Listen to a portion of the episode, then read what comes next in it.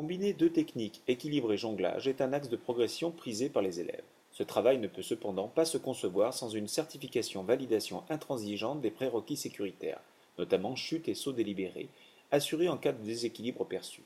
Avec trois massues, mais aussi avec des foulards, l'équilibre sur la boule est très largement perturbé par la trajectoire et la rotation de celle-ci qui implique une mobilisation conséquente des bras et donc une dissociation importante des deux trains, inférieur et supérieur il est plus aisé de manipuler d'autres objets, diabolos, balles, assiettes, aux trajectoires moins perturbantes. Attention dans cet exercice, le travail de jonglage accapare l'attention et la concentration de l'élève qui relâche sa vigilance sur l'équilibre perçu comme acquis.